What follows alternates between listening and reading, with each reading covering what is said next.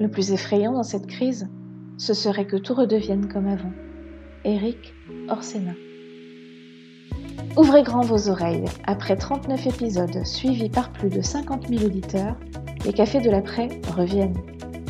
Deux fois par mois, à 8 heures, on fait le tri entre le futile et l'essentiel, entre ce qui va rester du monde d'avant et ce qui va ou doit changer dans celui d'après.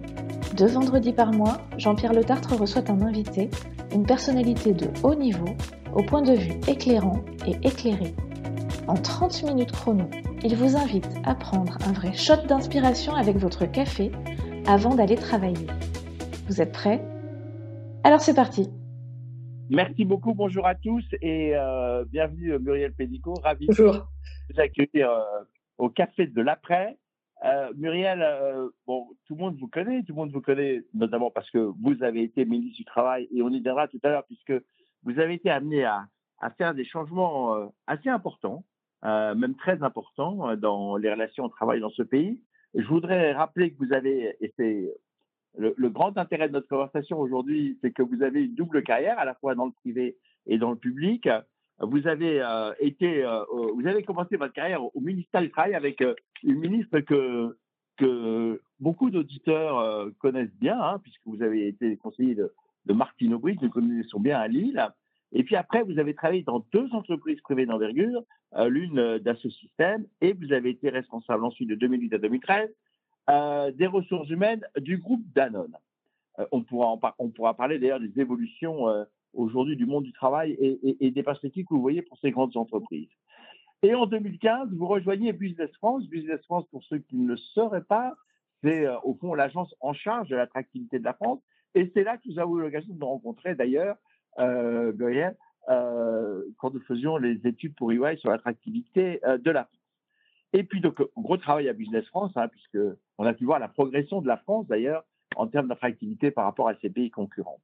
Et puis, en 2017, euh, Édouard Philippe vous demande de reprendre euh, le euh, ministère du Travail. Et je me rappelle très bien que j'étais dans le hall d'accueil de Business France quand la nouvelle était tombée.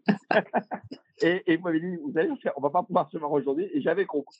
Parce qu'effectivement, euh, j'avais juste eu l'info sur mon téléphone que vous c'est le ministre du Travail. Donc, je me souviens très bien de ce moment. Et donc, euh, vous avez été du Travail, on va y venir. Et là, effectivement, vous avez mené des réformes importantes euh, dans, dans ce domaine et on va en parler. Et puis maintenant, ambassadrice permanente de la France auprès de l'OCDE, ce qui me permettra aussi d'aborder avec vous la vision plus internationale euh, de, la, euh, de la situation euh, aujourd'hui. Voilà. donc un parcours riche et je pense, chers amis, que nous allons effectivement aujourd'hui encore nous enrichir beaucoup des propos que va tenir Muriel. Alors, d'abord, Muriel, on commence par une question un peu. Bon, il y a eu le premier confinement. Bon, on ne s'attendait pas vraiment au second. Le second est là.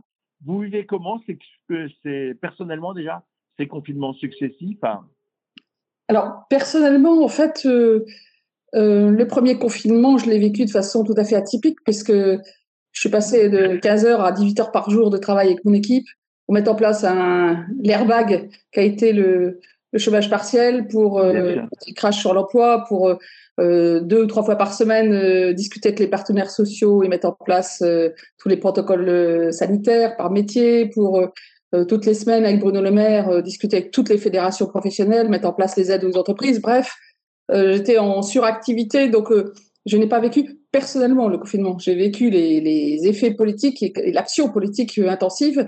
et donc cette fois-ci, je vis vraiment le confinement. J'ai mis toute mon équipe de l'ambassade en télétravail. Donc, et je vais dire quelque chose de paradoxal. Je suis contente de vivre ce confinement parce que je comprends mieux, peut-être plus profondément, le ressenti. Aujourd'hui, ce qui m'inquiète, c'est euh, l'accroissement massif euh, des vulnérabilités.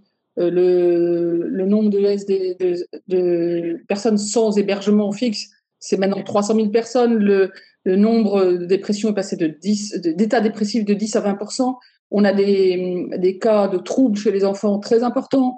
Il y a eu le problème de l'isolement des personnes âgées. Moi, mon père est décédé aujourd'hui, mais il était en EHPAD au premier confinement.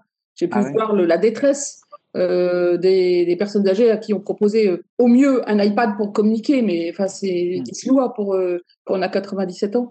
Euh, donc je dirais ce côté humain, cette, ce, ce, risque sur le plan humain en plus du risque économique et d'emploi évident, je pense qu'aujourd'hui, avec un deuxième confinement et surtout une quelque chose qui dure, c'est quelque chose qu'il faut prendre en compte très fortement et pour moi, c'est une des priorités. Oui, je, je, pense qu'effectivement, ce second confinement, d'ailleurs, il, il y a quelque chose de particulier, enfin pas de particulier, de, révélateur dans ce second confinement.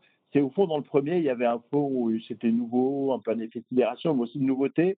Et on voyait passer beaucoup de apéros virtuels, euh, de WhatsApp avec plein d'anecdotes, etc. Et là, il n'y a rien. On sent, on sent les gens résignés et, tristes. Et, et, beaucoup de chefs d'entreprise me disent aussi que le, premier, bon, le premier confinement, il y avait euh, un effet, comme vous dites, de sidération, de choc. Euh, et de solidarité. Le, le deuxième, pour, euh, par exemple, moi, je, je, pense que le télétravail bien fait et à bonne dose, euh, c'est très, c'est positif pour tout le monde. Mais le 100% qui dure, euh, ça aussi, ça désocialise et euh, beaucoup de chefs d'entreprise me disent aussi que le, moral des troupes, c'est difficile au deuxième confinement parce que parce que c'est vrai qu'on ne voit pas la, fin et c'est une épreuve de résilience collective. Oui. Alors, on va, on, va, on va revenir sur ces questions de vulnérabilité parce qu'elles sont très importantes, notamment pour demain, enfin aujourd'hui et surtout pour demain. Euh, comme j'avais une petite question avant, euh, Muriel, puisque vous parlez effectivement du premier confinement, euh, sans révéler de secret, d'alcool, comment ça se passe quand on est au gouvernement et puis qu'arrive une crise comme ça, brutale, de confinement Vous avez comment on vit ça Comment vous avez trouvé cette expérience Au fond, ce qui m'intéressait, c'est comment vous avez trouvé cette expérience au fond d'une team, d'une équipe à la tête d'un pays qui brusquement a géré une crise inédite, énorme. Vous avez, par rapport à la crise qu'on vit en entreprise, est-ce que vous Je peux faire un élément de comparaison, parce que quand il y a eu euh, la crise de Fukushima, euh, je dirigeais les ressources humaines du groupe Danone. Il se trouve que la veille de Fukushima, le 10 mars, euh, parce que ça a eu lieu le 11, j'étais j'étais au Japon. Et donc, au sein du COMEX, évidemment, gestion de crise tout de suite. Et, et j'ai proposé, puisque j'avais le lien avec les équipes récentes, j'avais exactement la situation du, récente du business et des gens. Euh, donc j'ai euh, été le chef de projet finalement de la gestion de crise avec euh, gestion de crise tous les jours, etc. Donc ce que j'avais appris dans cette chose-là, c'est que un, faut être euh, très rapide, peu de mesures, massives, une énorme proximité avec les gens euh, et, et des points de deux fois par jour. Quoi. Et je pense que, alors j'ai pas l'expérience de l'intérieur du deuxième confinement, euh, mais euh, au premier confinement, on a vraiment été dans un travail d'équipe gouvernementale euh, très renforcé. Pas toujours un long fleuve tranquille, la, solidarité gouvernementale, là, ça l'était. J'ai notamment, moi, travaillé en tandem tout le temps avec Bruno Le Maire. On, il faisait rien du côté des, entreprises et moi aussi, du côté des salariés, sans qu'on s'en parle. Enfin, on se parlait tout le temps, enfin, on travaillait ensemble tout le temps. Euh, je pense que ça a aidé à une certaine cohérence du filet de sécurité économique et sociale encore une fois, qu'on a mis en ne sachant pas si c'était pour quelques semaines, quelques mois, ou de façon plus durable. Euh, ce qui est le plus difficile pour, un, je pense, une équipe d'entreprise comme de gouvernement, c'est tout d'un coup, euh, le management de l'incertitude devient euh, le sujet numéro un. Parce qu'il y, a la crise, il y a ce qui vous arrive dessus. En plus, ça, c'est une crise complètement exogène. On n'y est pour rien. Le monde économique n'y est pour rien. Les, les salariés n'y sont pour rien. Euh, donc c'est vraiment le ciel qui tombe sur la tête, comme dirait Astérix. On ne pouvait pas s'y attendre. Donc euh, y a, il faut euh, cet esprit de décision rapide, mais il faut cet esprit du, du collectif. L'autre chose que j'ai appris, c'est que, euh, et je sais que c'est une des questions que vous voulez me poser, on peut faire autrement dans l'État. Pendant quelques semaines, on s'est complètement affranchi euh, des lourdeurs habituelles. le chômage partiel, c'est un truc qui était à toute petite échelle en manuel. On a refait tout le système de formation pour quelque chose qui a aidé euh, en dix jours. Pour quelque... Et là, les équipes ont fait un boulot mais exceptionnel euh, à la DGFP, enfin dans mon ministère, avec l'agence de paiement. On a refait ça en dix jours pour que ça puisse couvrir plus d'un million d'entreprises, 8 millions de personnes, il n'y a pas eu un bug. Et ça marchait dix jours après. Ça, ce genre de choses, vous ne pouvez pas le faire en temps normal. Et donc, je trouve qu'il y a un leçon de learn à faire, de retour sur expérience, euh, de tout ce qu'on a, si j'ose dire, mieux fait pendant la crise, parce qu'on n'avait qu'un objectif, c'était vraiment euh, sauver les vies.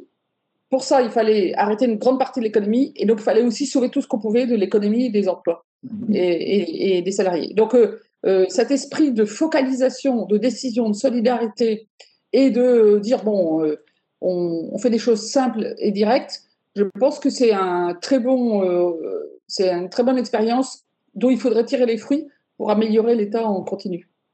Alors justement, on va peut-être y venir, mais avant, je voulais quand même vous dire, euh, Muriel, euh, franchement, moi je pense que du point de vue des acteurs économiques, on, a, on a bien senti au premier confinement qu'il y avait vraiment une équipe, et notamment entre le travail et, l'économie et les finances, pour gérer cette situation. Hein. c'est vrai que l'État était et, vos administrations étaient très réactives. Alors, justement, on va peut-être aborder ça, on viendra sur la situation économique et sociale après. Abordons la question de la réforme de l'État. Vous avez mené des réformes du travail, au fond, euh, dont certaines, on les attendait depuis quelques années. Euh, vous avez réussi à les, à, les mettre en place. Euh, au fond, quel retour d'expérience vous faites sur ces réformes que vous avez fait, je dirais, en temps calme, hein, où vous avez pu faire avancer les sujets, et puis maintenant, avec la crise, l'État a bougé, Hein, euh, mm. de façon assez, assez forte hein, et, et, je dirais presque un peu inattendue. Je parle de l'État au sens global, pas des femmes et des hommes mais la, structure a bougé. Est-ce que vous pensez que qu'est-ce qu'il faudrait faire pour maintenir cette capacité qu'a eu l'État de remise en cause euh, pour se transformer? Comment vous voyez ce sujet-là? Entre votre expérience en tant que cas, mais l'expérience en temps de paix. Oui, il y a la transformation en temps de paix et transformation. Euh, alors, je ne dis pas en temps de guerre parce que euh, la guerre, en général, c'est un pays qui veut détruire un autre ou l'annihiler, ou etc. Et j'ai juste un petit sujet, c'est que c'est une guerre d'un côté, mais de l'autre, euh, la guerre, ça amène. Je vais faire une parenthèse, c'est pas encore votre question, mais chaque fois qu'il y a guerre, et là, c'est la féministe que je suis qui parle. Comme par hasard, les hommes prennent la main et les femmes soignent les blessés. Euh, voilà, ça fait euh, des milliers d'années que ça dure. Et regardez les experts qui parlent à la télé, euh, conseils scientifiques, etc. C'est majoritairement des hommes qui prennent une décision, c'est un de mes sujets pour la crise, qui prennent les décisions, qui sont la parole de l'autorité. Et les femmes, bien sûr, elles sont euh, aides-soignantes, infirmières, euh, dans les hôpitaux, dans les EHPAD. c'est un rôle très important, mais je, me méfie un tout petit peu de, pas de la métaphore elle-même, mais des conséquences inconscientes dans l'inconscient collectif de la métaphore, où personne ne s'étonne que ce soit quasiment que des hommes qui parlent de, avec autorité. Euh, je ne parle pas du gouvernement, euh, c'est son rôle, mais euh, même des experts partout. Bon, parenthèse, alors, est-ce que moi, ce que j'ai expérimenté comme ministre avec mes équipes, avec tous les partenaires, les parlementaires notamment, avec qui j'ai travaillé très étroitement, parce que j'ai fait quatre lois finalement, eh bien, c'est qu'il y a une, c'est que la France est réformable. honnêtement, c'était le pari sur lequel je suis venue, c'est-à-dire que Emmanuel Macron Edouard Philippe, quand ils m'ont demandé de venir, c'était pas pour un agenda de long fleuve tranquille, dire je ne serais pas venu. Moi, ce qui m'intéresse, c'est de bouger les lignes pour améliorer la société. Ça fait 40 ans que ça dure, ça va pas changer. donc, je suis euh, voilà, je, je, laisse jamais les, choses telles que je les trouve. Euh, c'est pas mon pas mon but dans la vie. Euh, et on savait pas que ça serait un temps de paix au début. Ce que je veux dire, c'est qu'on sortait la première réforme qu'avait annoncée Emmanuel Macron. J'ai eu l'honneur de porter cette première réforme. C'était la réforme du code du travail, les ordonnances travail, qui était annoncée dans le programme et il avait annoncé que ça serait la première réforme. Et ça a été la première réforme, puisqu'on a démarré les travaux. Les députés étaient là depuis trois jours. On a vu, euh, on avait fait 300 heures avec les partenaires sociaux au mois de juillet. Euh, on faisait les, vous voyez les parlementaires en parallèle, on faisait les deux en parallèle. Et euh, la loi d'habitation était votée le 1er août et les ordonnances publiées le 22 septembre. Donc tout ça est, très rapide. et ça s'est fait dans un calme social relatif. On sortait un an et demi avant d'une autre réforme du Code du travail qui était allée moins loin et qui avait mis un million et demi de personnes dans la rue et c'était pas calme. Donc il y avait une probabilité ou un risque assez important que ça recommence. D'ailleurs, euh, certains ont tenté de, que ça recommence. Euh, je pense que la première leçon, c'est d'abord, c'était dans le programme du président et, euh, il avait annoncé que ça, on le ferait au début. Donc il y avait une légitimité du moment. Je pense que le moment compte dans les réformes. Il y a des choses, vous le voyez bien en entreprise, il y a des transformations que vous pouvez faire à un moment donné, que vous avez le contexte business, le contexte managérial, et puis il y a des moments où c'est pas le moment. Euh, donc je pense que c'était le bon moment pour faire cette réforme-là. Ensuite, euh, l'année suivante, la loi pour la liberté de choisir son avenir professionnel, ben on est allé très loin parce qu'on a révolutionné en fait l'apprentissage. Et je suis très heureuse de voir que là, euh, même même dans la crise avec les aides qu'on a fait, je pense qu'on atteindra le même nombre d'apprentis que l'année dernière, qui était en augmentation de 16%. Alors pour un chef d'entreprise, vous voyez ce que c'est dire 16% de croissance un c'est bien. Euh, on est parti euh, quasiment à un demi-million d'apprentis. Euh, on ira plus loin, mais le, pays avait, on n'avait jamais réussi dans le pays à, convaincre les jeunes, les entreprises que l'apprentissage était une voie d'excellence. Je crois que c'est plus le sujet. et la réforme, il y a pour beaucoup.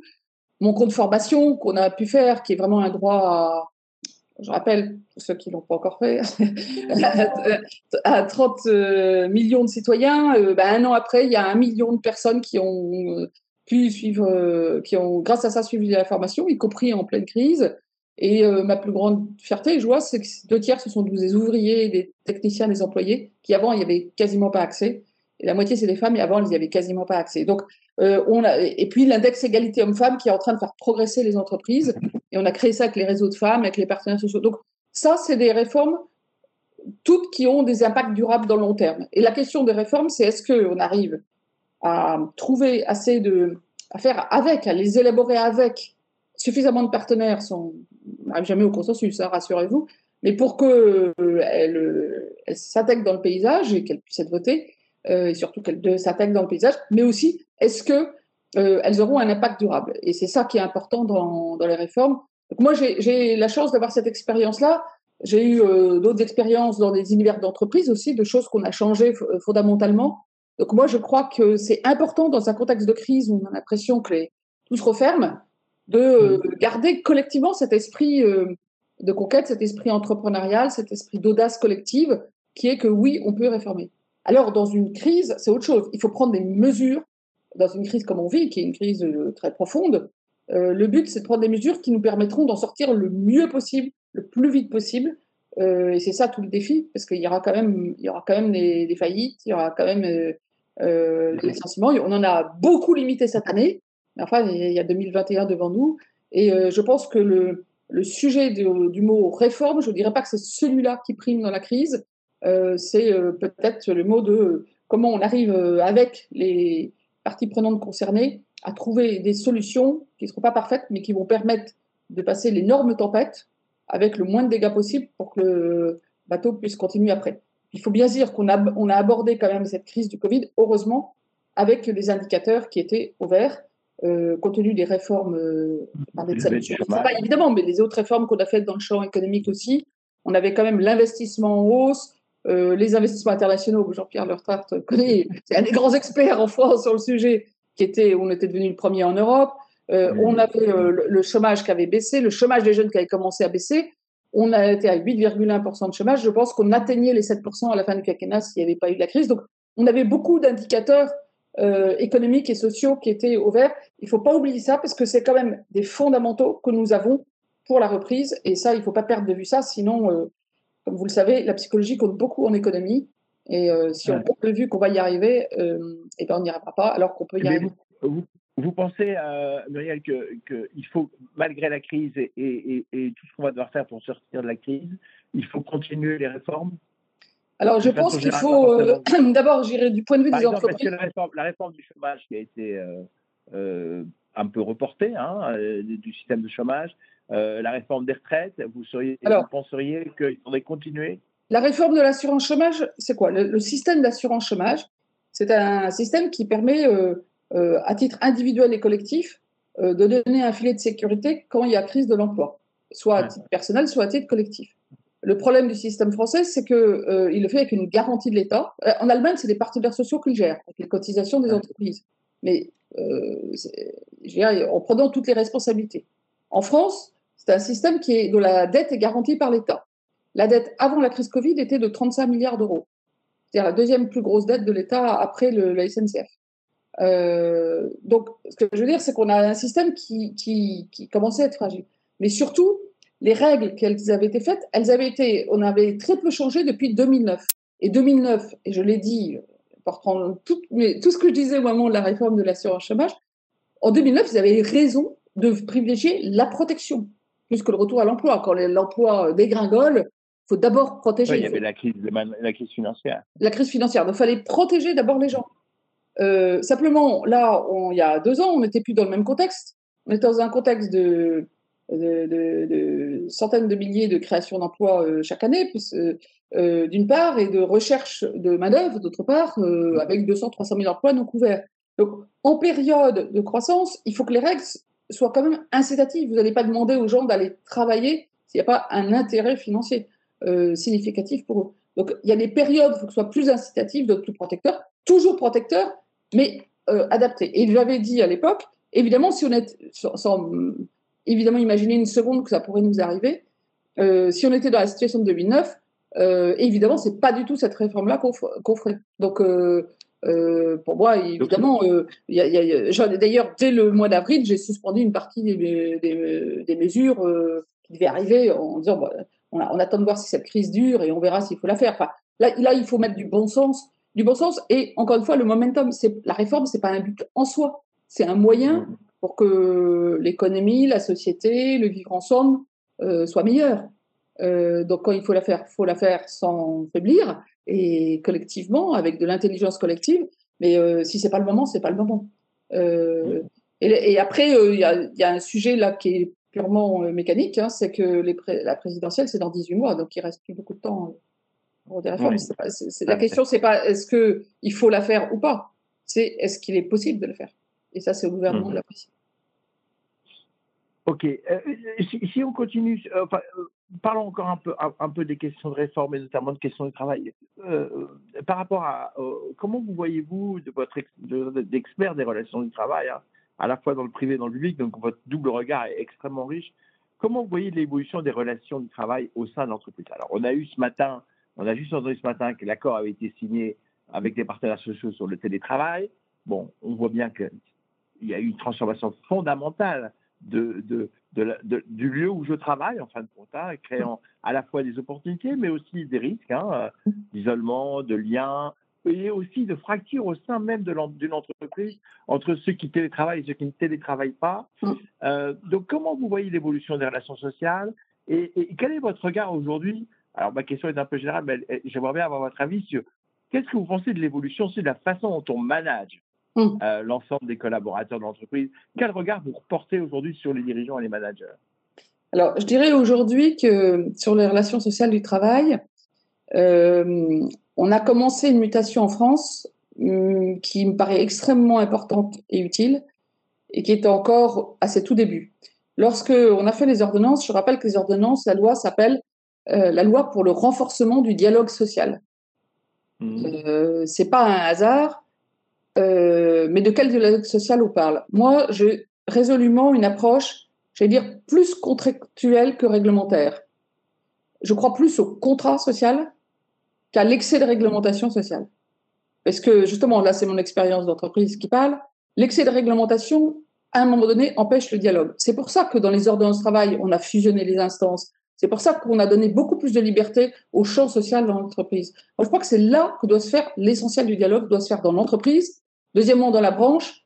Troisièmement, dans la dans l'interprofessionnel. Donc je je sais que c'est à rebours de ce que beaucoup pensent, mais parce qu'on est un pays centralisé et même dans le dialogue social, et euh, moi, je suis persuadée que les modèles, les modèles des pays nordiques, euh, de l'Allemagne à la Suède en passant par le Danemark, qui sont différents, hein, euh, ou de la Suisse, sont plus porteurs d'avenir. Pourquoi? Parce que le monde change vite, les entreprises changent vite. Donc, si votre dialogue, il est tenu à un agenda que finalement quelqu'un lointain, qui est la loi, le décret, même l'interprofessionnel vous le dicte, euh, ça, perd, ça, perd une partie de son sens. La deuxième chose, je crois que le dialogue doit être social et économique. Ça fait 40 ans que je me bats pour rejoindre les deux et je rajouterai l'écologique aujourd'hui, on pourra en parler. Euh, je pense que c'est pour ça que fusionner les instances était important. Il y a aujourd'hui 60 000 CSE, parce que le chef d'entreprise, il va parler des, sujets de business, de marché, de clients, d'organisation. Et on va parler en même temps d'organisation du travail, de, euh, développement des compétences des salariés, euh, de respect des salariés, des droits des salariés, euh, de, santé au travail. Il faut parler de ça d'un même mouvement. Il ne faut pas que ce soit des gens différents dans des instances différentes. parce qu'il y a une seule, y a une seule unité. L'entreprise, c'est voilà, l'ensemble de ses parties prenantes. Et donc, moi, je crois beaucoup à ça. C'est ce qu'on a mis comme cadre dans les ordonnances. Alors, certains disent qu'on a détricoté. On n'a rien détricoté du tout. On a tricoter autre chose, la possibilité d'avoir beaucoup plus de dialogue social et économique dans l'entreprise et dans la branche, parce que euh, c'était la demande de Laurent Berger et Jean-Claude Mailly, ils m'ont convaincu qu'il fallait rajouter un, un, volet branche. Alors bien sûr, la loi, c'est utile, et la négociation interprofessionnelle aussi, mais pour donner un cadre général. Quand ça rentre dans le détail, quand ça rentre dans le détail, on est dans la centralisation euh, française classique, et moi je crois qu'elle elle, elle, est, elle est excessive, euh, et c'est vrai que euh, on a changé ça. Alors ça, c'est sur le plan du dialogue social. Sur le plan du logement, pardon? Non, non, non j'avais envie de dire que quelquefois, vous avez raison, c'est comme dans la crise sanitaire. Quelquefois, l'État va trop dans le détail, c'est quelquefois difficile à appliquer. Là, Joker. Là, je dirais Joker, mais, mais vous voyez qu'on a fait. Euh, bon, vous connaissez peut-être Bernard Stalter, qui était un ami très, très cher et qui était le président de la Fédération des coiffures. Et qui était, euh, il est décédé du Covid-19, c'était une première victime. Et il était président aussi euh, de l'Assemblée permanente des chambres de métiers. Euh, et euh, c'est avec lui qu'on a mis en place le premier, les, un des premiers protocoles sanitaires. Il y a eu celui de la distribution, celui des coiffeurs. On peut, quand on travaille avec les gens, c'est pas bureaucratique. Le coiffeur, c'était un vrai sujet. Comment on fait? Eh bien, euh, très vite, c'est sur les coiffeurs qu'on trouvait la solution avec les masques en plexiglas. Eh bien, donc, je pense que le l'envers de la bureaucratie, c'est pas la, c'est pas le libéralisme sauvage où il n'y a aucune règle, c'est euh, donner aux acteurs, enfin donner la possibilité aux acteurs qui, euh, qui, le, qui sont directement concernés, la possibilité d'apporter des solutions d'intérêt général. Et je crois que je crois que ça a beaucoup. Je crois que dans les rapports entre l'État les entreprises et, les acteurs sociaux et économiques, il y a tout cet enjeu-là aujourd'hui euh, qui me paraît très important. Sur le sur le management, il y avait déjà une nécessité de changement avant le Covid. Hein. Euh, mm. moi, je ne crois plus du tout, excusez-moi, euh, cher ex-collègue, euh, d'être un peu direct. Je ne crois plus par expérience. Et j'ai tout pratiqué aussi. Hein, donc, je ne me mets pas du tout en, en donneuse de leçons parce que j'ai, voilà, je suis passée par les mêmes étapes. Je ne crois plus à un management qui est purement hiérarchique, vertical, descendant. Je crois qu'il mm. ne correspond pas aux nécessités de l'époque, puisqu'il faut des entreprises, quand on dit agile, ça veut dire qu'il faut qu'elles travaillent en réseau. Je ne crois plus qu'on manage simplement son entreprise. Je pense qu'il faut euh, vraiment avoir des relations construites avec son écosystème, c'est-à-dire ses clients, ses fournisseurs, ses salariés, les acteurs du territoire, l'ensemble des parties prenantes qui font la création de valeur dans l'entreprise. Et je ne crois pas une seconde que les jeunes puissent maintenant continuer à entrer dans des entreprises où on leur dit de se mettre là, que leur poste c'est ça, de pas aller, de pas être plus curieux, de pas proposer des choses et de travailler avec, euh, en gros, euh, des, des, chefs au lieu d'avoir des, euh, des, réseaux des réseaux informels et des réseaux organisés. Donc ça, je pense que cette évolution sur un management plus centré, plus incarné, euh, qui apporte euh, du sens parce qu'il est cohérent avec lui-même et qui laisse beaucoup plus d'initiatives, il est indispensable. Je pense que la crise du Covid a dramatiquement accéléré cette prise de conscience ou cette nécessité du changement. Pourquoi? Parce que bah, si vous êtes encore dans un management euh, classique, euh, très contrôlant, euh, et bah, il vous faut le sur place. Hein, il faut, le contrôle physique, c'est encore ce qu'il y a de mieux. Si, à partir du moment où vous managez à travers du, du télétravail, vous devez quand même développer des ressources managériales. Et là, ce qui a été dur, je pense, pour beaucoup de managers, c'est qu'ils n'étaient pas prêts. Euh, après, déjà, quelquefois, techniquement, les entreprises ont fait des prouesses pour mettre des ordinateurs portables et tout. Enfin, c'était On n'avait pas, dans la grande majeure partie d'entreprises, d'accord ou le charte, on ne savait pas comment faire, on ne savait pas mm. euh, la loi. Enfin, nous, dans les ordonnances de travail, j'avais mis le droit au télétravail. oui, je me rappelle de ça. Une de hasard. Euh, donc, on avait déjà des règles, le droit des connexions, tout ça avait été traité dans les ordonnances de travail. Honnêtement, je ne pensais pas que ça, ça servirait dans un contexte de crise. Euh, mais euh, voilà, je pense qu'il faut aussi outiller le management pour, euh, pour manager autrement. Et je pense aussi que l'époque, vous savez, quand c'est une crise, les faux semblants, les tricheries, etc., ça marche. Ouais, et je pense que les managers par, comme on dit, le sens, la cohérence, l'association de chacun, le management qu'on appelait participatif il y a 20 ans, ça reste finalement un terme qui est pas si mal que ça, euh, c'est essentiel et que de toute façon, les, jeunes n'entreront pas ou ne resteront pas dans des entreprises euh, autres. D'ailleurs, c'est avant la crise une des raisons que les jeunes mettaient en avant en disant je ne refuse un CDI, je ne veux pas être dans une pyramide rigide dans laquelle j'ai pas mon, espace euh, Donc, c'est parfois subi le, le, contrat précaire chez les jeunes, mais aussi souvent choisi à cause justement du mode de management. Donc, je crois que la, crise, elle nous, impose, dans ce domaine-là comme dans les autres, d'accélérer nos innovations et nos changements. Et c'est peut-être une des choses positives qui peut en ressortir. Alors, justement, la crise, euh, parlons un peu de comment vous voyez euh, l'évolution de la situation économique et sociale. Euh, Muriel, si vous étiez encore ministre du Travail et que le président de la République vous convoquait ce matin dans son bureau pour vous demander, Muriel, quelle est votre perspective du taux de chômage dans 6 mois, dans 9 mois, dans 12 mois, vous lui répondriez quoi? Alors, euh, d'abord, euh, on travaille plus par SMS euh, sur ce genre de sujet ou téléphone. On bon, si ne reçoit pas un Bristol pour être convoqué. Vous savez qu'on est ministre. Et puis, ça, c'est un peu passé. C'est plus fluide que ça. en fait, on, fait des, on fait comme, comme la Banque de France, comme Bercy, comme le FMI, l'OCDE, on, fait des, on fait des scénarios je le disais tout à l'heure, là, on est entré dans le management de l'incertitude pour un bon moment. Hein. Euh, donc, euh, celui qui sait ce qui va se passer, c'est quelqu'un qui se trompe. Euh, par contre, c'est pas inutile. D'ailleurs, ce que fait Laurence Boone, qui est la chef économiste de l'OCDE, c'est pas mal la théorie des scénarios. c'est ce qu'on fait aussi sur le plan sanitaire. Le gouvernement le fait sur le plan sanitaire. C'est différents scénarios. on est un petit peu obligé de, raisonner comme ça. L'important, c'est pas tellement le chiffre, c'est du coup, qu'est-ce qu'on en tire? Nous, notre euh, premier sujet au printemps, c'était de dire on a, réussi à vraiment euh, entrer dans une dynamique positive de création d'emplois et de baisse de chômage et de renforcement des investissements. Il ne faut pas qu'on perde cette dynamique. Euh, et donc, elle va être. le filet de sécurité et l'airbag avait pour but de, à la limite, de geler la photo. On ne pouvait pas améliorer, mais au moins que ça ne se dégrade pas, ou le moins possible. Euh, d'ailleurs, le, million d'emplois de CDD et de l'intérim qui a été perdu immédiatement, les deux tiers ont été reconquis en, euh, août-septembre, octobre. Hein, donc, euh, et l'emploi CDI et CDD a très bien tenu grâce au CDD longue durée, grâce au chômage partiel. et donc, par rapport à ça, bon, c'est clair que le chômage va remonter. Pour l'instant, il n'a pas remonté, ou très peu. Il remonte peu, parce que tous les, tous les fidélités de sécurité sont là on est d'accord que ce n'est pas une situation durable. Il va durer. Sur un plan financier, euh, je pense que l'investissement que font la France et l'Europe sont les bienvenus. D'ailleurs, les pays qui ne le font pas euh, connaissent aujourd'hui déjà des, risques sur l'emploi, mais qui sont massifs. Euh, mais le Royaume-Uni a annoncé hier, ils ont mis en place un chômage partiel beaucoup plus tard, parce qu'ils étaient contre ce genre de dispositif. Là, ils l'ont mis en place. Et là, ils annoncent des chiffres sur le chômage qui, qui sont des perspectives de dégradation très fortes.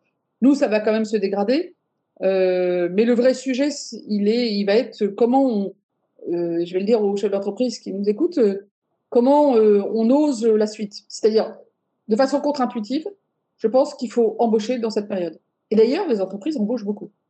alors, grâce aux aides financières qu'on a fait sur l'apprentissage et sur l'emploi, mmh. mais c'est une bonne chose parce que d'abord, on ne peut pas laisser tomber la jeunesse maintenant un pays qui arrête d'investir sur euh, sa jeunesse, est mort. Hein. et deuxièmement, euh, euh, les jeunes qui ont qui déjà vivent, enfin, avoir 20 ans avec le Covid, donc ça rappelle le temps. Hein, ça, comme on dit, ça va faire des films, des bouquins et des souvenirs assez terribles, avec une part d'invention créative, enfin aussi une part très lourde. si en plus on leur bouche les perspectives d'avenir, c'est une erreur. Et demain, euh, les entreprises ne trouveront pas les compétences. Parce qu'il déjà, il y a un doute envers les entreprises chez beaucoup de jeunes. Mais alors, si on, si on, leur, on les laisse tomber au moment où. Euh, et donc, de façon constructive, il faut, même sans avoir des bonnes perspectives, il faut embaucher. C'est, c'est, parce qu'on peut former les jeunes et se préparer. Donc, demain, quels sont les scénarios? Euh, Moi, je ne vais pas donner de chiffres parce que je pense qu'ils n'ont aucun sens. L'OCDE en donnera des nouveaux mardi prochain, parce qu'il y a un truc trimestriel.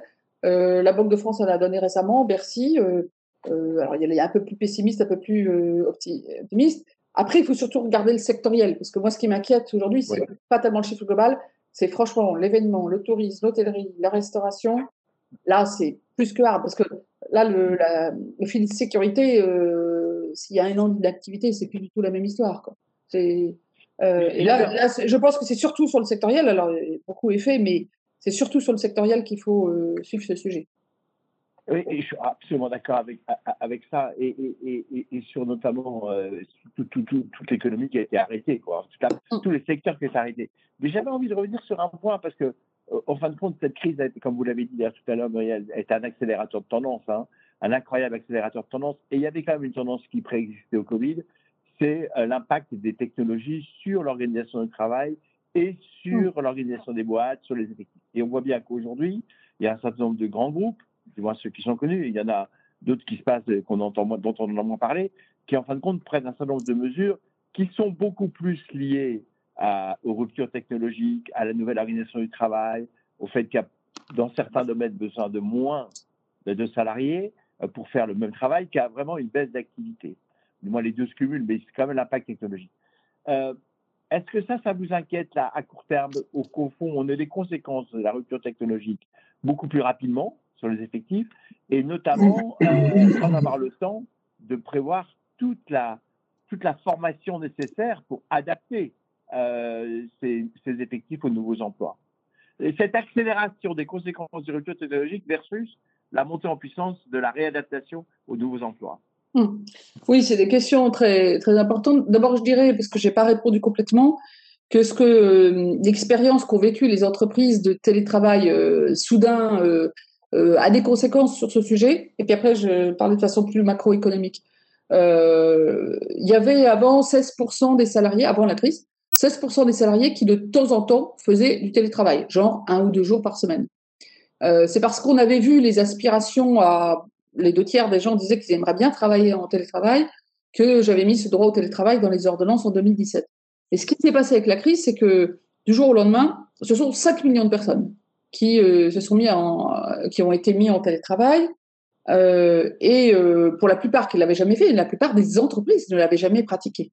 Donc, un, euh, le sujet d'équipement, euh, ordinateur, euh, réseau, vous voyez, même encore ce matin, est-ce que, est que la vidéo marche Est-ce que le, bon, Zoom a fait fortune et heureusement que Zoom existe. voilà, donc c'est une belle aventure entrepreneuriale en temps, en temps, en temps de crise. et, et, et, ça a été fait sur l'aile. Rappelez-vous, au premier confinement, les parents qui, qui faisaient en même temps l'accompagnement du l'école à la maison en même temps que le télétravail. Bon, c'est complètement sportif, c'est un mode dégradé. Mais enfin bon, tout le monde, tout le monde s'est mobilisé pour faire au mieux, et je pense que ça, ça a été assez remarquable. Euh, il y a aussi tous ceux qui habitent dans des zones blanches ou que des euh, logements euh, qui fait que c'est la même. Il y a pas d'ordinateur et on est sur la même tablette pour l'école à la maison et pour le télétravail. Enfin, il y a, y a certains l'ont vécu dans des conditions très dégradées.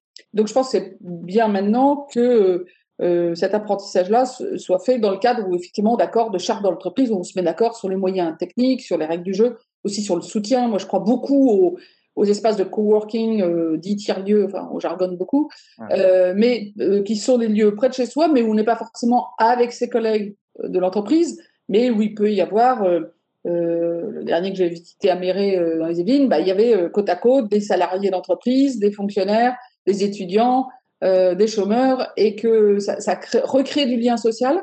Euh, il y a euh, des ressources technologiques et en même temps la capacité à faire du télétravail à distance qui nous aidera probablement à un aménagement du territoire plus équilibré parce qu'on pourra vivre dans des villes moyennes et, demain télétravailler trois ou quatre jours par semaine. donc il y aura du positif là-dessus. Donc ça, c'est le, côté que l'intrusion s'est faite. Mais dans les relations clients, euh, alors, click and collect, mais le nombre d'entreprises, de PME qui ont ouvert des sites en catastrophe, donc maintenant, on est face à une digitalisation de l'économie qui, était, qui précède la crise, que la crise a, a mis sur le haut du pavé, et que maintenant il faut construire pour la suite, parce que ça, euh, euh, on a par exemple encore quasiment très peu vu les effets de l'intelligence artificielle qui arrive. Un peu comme la gestion des données, dans la fameuse data. Donc ça, c'est déjà sensible dans pas mal d'entreprises, que la valeur se déplace du produit ou du service vers la data. Rien que ça, je dis ça en une phrase, mais ça mériterait deux heures de débat. Euh, euh, parce que franchement, euh, voilà, c'est un, un, sujet. et ça, ça ne va pas toucher que les grands groupes, ça va toucher tout le tissu économique. Donc aujourd'hui, d'ailleurs, c'est un des sujets sur lesquels c'est un des trois axes prioritaires de la, des transformations qu'on qu'on pousse à l'OCDE, euh, qui est le sujet de l'accompagnement de la digitalisation, qui demande énormément de formation, énormément de formation, je vais dire des chefs d'entreprise comme des salariés, mais qui amène aussi une redistribution des emplois. Et ce, qu'on avait, ce qui existait déjà depuis quelques années, qui est un risque patent, c'est la polarisation des emplois. C'est-à-dire euh, des emplois très haute valeur ajoutée, comme on dit. Les autres, on dit, une très haute valeur ajoutée, mais plutôt sociale que financière. Euh, des, des, emplois donc, de ce type-là, qui s'appuient beaucoup sur des ressources technologiques. Et puis, euh, les emplois qui vont rester euh, physiques et qui euh, vont être beaucoup des emplois de services.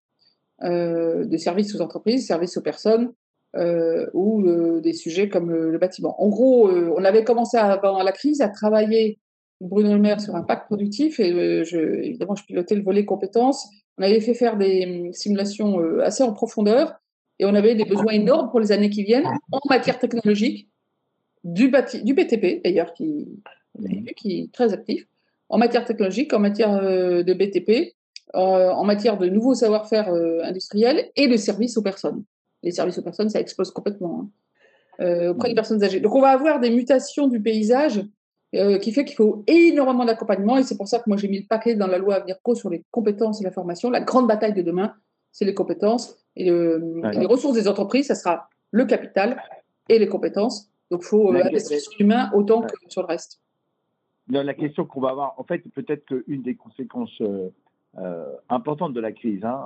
Ça va être que la question, c'est avec l'accélération du rythme euh, des restructurations versus le temps d'apprentissage vers les nouveaux emplois. C'est ça qui, cette espèce de transition qui a un peu rebattu, qui a été rebattue avec, euh, qui est rebattue avec. Bon, Muriel, le temps passe, c'est passionnant, et, je, m'aperçois que j'oublie Sébastien et de lui demander s'il y a des questions de nos amis qui nous écoutent. Oui, alors il y a pas mal de questions. Je vais essayer de, d'en sélectionner une ou deux et je m'excuse pour tous ceux qui, euh, qui seront frustrés. Euh, non, non, mais c'est pas grave. C'était, c'est de toute façon tout cela est passionnant. Euh, pour aller droit au but, comment on aligne les trois P people, planète, profit mhm. à l'heure du Covid?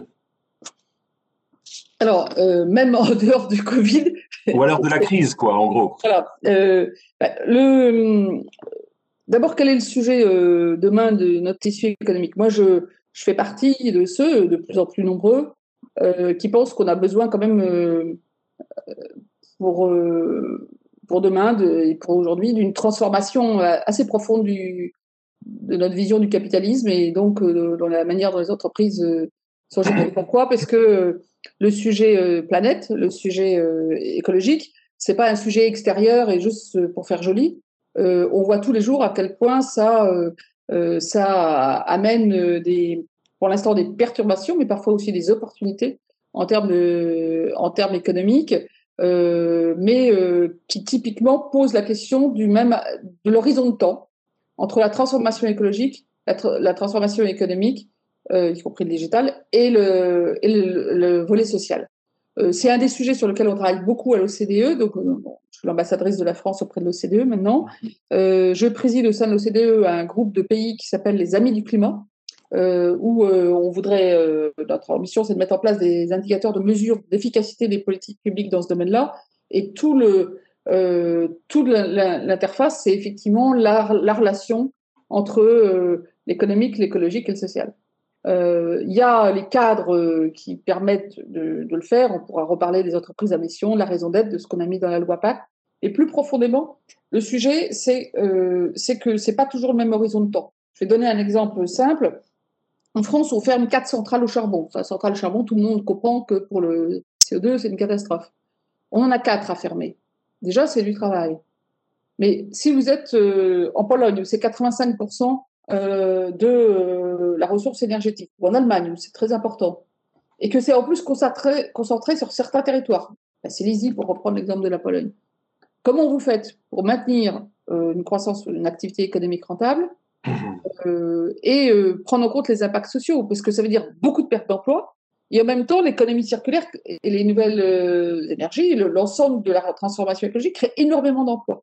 On avait évalué avec Brune Poisson à 300 000 emplois en France, les créations d'emplois liées à l'économie circulaire. Donc le net-net, à la fin, il, peut être positif. Le problème, c'est qu'au milieu, c'est des milliers de gens, c'est des dizaines, des centaines de milliers de gens euh, dont l'emploi tel qu'il est va disparaître à un moment donné et à un endroit, et dont l'emploi tel qu'il pourrait être suppose des compétences complètement différentes et peut-être parfois sur un autre territoire.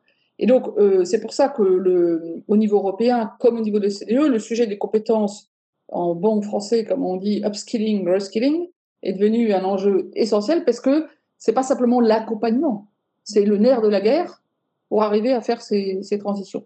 Et c'est vrai que les transitions écologiques euh, euh prennent du temps et qu'entre-temps, ça peut dégrader euh, la situation économique et sociale et on n'a pas envie d'être dans du trop chouper de dramatique sur le plan social. Donc, c'est là où il faut beaucoup d'ingéniosité collective au niveau de chaque entreprise. Chaque entreprise qui se met dans cette transition voit à quel point ben, c'est, ça fait évoluer la relation client, ça fait changer les produits, ça fait changer les services, comment on fait, comment on forme tous les salariés, comment on les embarque dans ce projet qui peut aussi avoir du sens?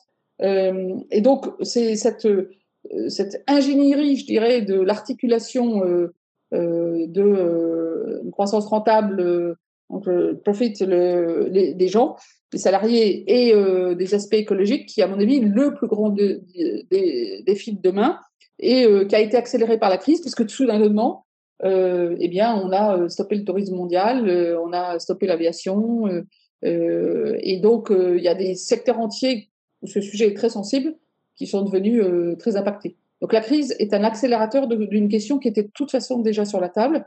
Et maintenant, on n'a plus le choix. Et donc, il faut y aller ensemble. Et euh, il faut mettre beaucoup de soutien et beaucoup, encore une fois, d'intelligence collective pour trouver des solutions. Mais moi, je, vois énormément, de, enfin, je vois en vidéo, énormément de chefs d'entreprise, euh, d'entrepreneurs qui aujourd'hui se lancent dans ces démarches sous une forme ou sous une autre, en inventant des nouveaux euh, marchés, en transformant leur marché, en montant en compétence leurs salariés. Et je pense que ce qu'il faut, c'est soutenir tous ces entrepreneurs. C'est eux les, pionniers de ce dont on a besoin demain.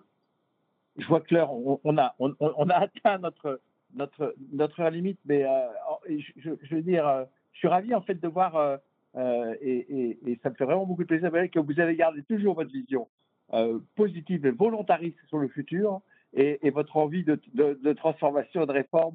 Et c'est très bien continuer parce qu'à l'OCDE aussi, j'aurais voulu vous poser quelques questions sur le TDE. Ça va être aussi un élément très international parce que ça devient un sujet important aussi qu'à cette crise. Il faut qu'on reste dans un, dans un village monde aussi. Hein. Il faut aussi que la relation internationale continue À la fois locale et à la fois mondiale. Voilà, exactement. Mm. Exactement. Il faut qu'on ait les deux et c'est très, très, très, très, très, très important. Euh, écoute, je pense, Sébastien, sauf s'il y avait une question vraiment importante, je pense qu'on a dépassé euh, l'horaire. Non, non, on peut y aller euh, sur la dernière question. Alors, écoutez, Muriel, merci, merci beaucoup. Euh, c'était très riche. On a envie de continuer. On n'a pas reparlé d'un sujet que vous avez évoqué au début, mais je le souligne parce qu'il est très important quand vous avez commencé par l'accroissement des vulnérabilités. Mm. Et, je crois que ça, c'est le un sujet majeur mm. actuel et qui va aller euh, en, malheureusement en s'augmentant dans les semaines qui viennent. Hein. Et je pense que là-dessus, euh, la mobilisation, bien évidemment de l'État, mais aussi que les entreprises sont prêtes à se mobiliser sur ce sujet-là. Euh, vous avez d'ailleurs fait appel aux entreprises aussi dans ce que vous nous avez dit sur l'appel à la transformation, mais aussi l'appel à l'embauche. À l'embauche des, notamment des apprentis et des jeunes. Pas des apprentis et des jeunes, mais sachez que je sais que les chefs d'entreprise que vous croisez, que je croise, que je connais, sont euh, bien conscients de, cette, euh, de ce sujet, hein, et, et, y compris d'ailleurs les organisations professionnelles comme le MEDEF sur ce, sur ce point, je crois qu'ils sont actifs. Hein vous nous avez dit quelque chose, au fond, qui est un message très important pour moi, c'est vous avez dit très directement que la France est réformable, euh, euh, pour ceux qui peuvent en douter, que la question de la transformation de la France et de la réforme, c'est de le faire au bon moment. Euh, mais comme on, comme c'est pour les entreprises, pardon, et sur la base. C'est une question de méthode et de momentum, je pense. Mmh. Voilà. la méthode et la méthode, elle est quand même sur un dialogue constructif mmh. hein, pour chercher les solutions qui vise euh, l'intérêt général, dialogue constructif, que d'ailleurs euh, vous avez facilité et permis beaucoup plus dans les entreprises aujourd'hui avec vos réformes sur les relations dans le travail plutôt que d'avoir une, réglementation top-down, on va dire, hein, venant du haut, vous avez laissé les entreprises. Et je pense que cette ouverture que vous avez faite, on doit continuer à la construire, à l'ouvrir et à en faire véritablement, à créer un vrai, dialogue social au niveau de l'entreprise. Et merci d'avoir permis euh, cette évolution que beaucoup d'entreprises attendaient depuis, euh, depuis euh, longtemps. Voilà. je ne reviendrai pas sur le management très important, incarné avec du sens, de la cohérence, et que là aussi, la crise accélère ces besoins des managers, de ce type de managers et de leaders dans nos entreprises. Voilà, on va malheureusement s'arrêter là. Muriel, j'étais ravi.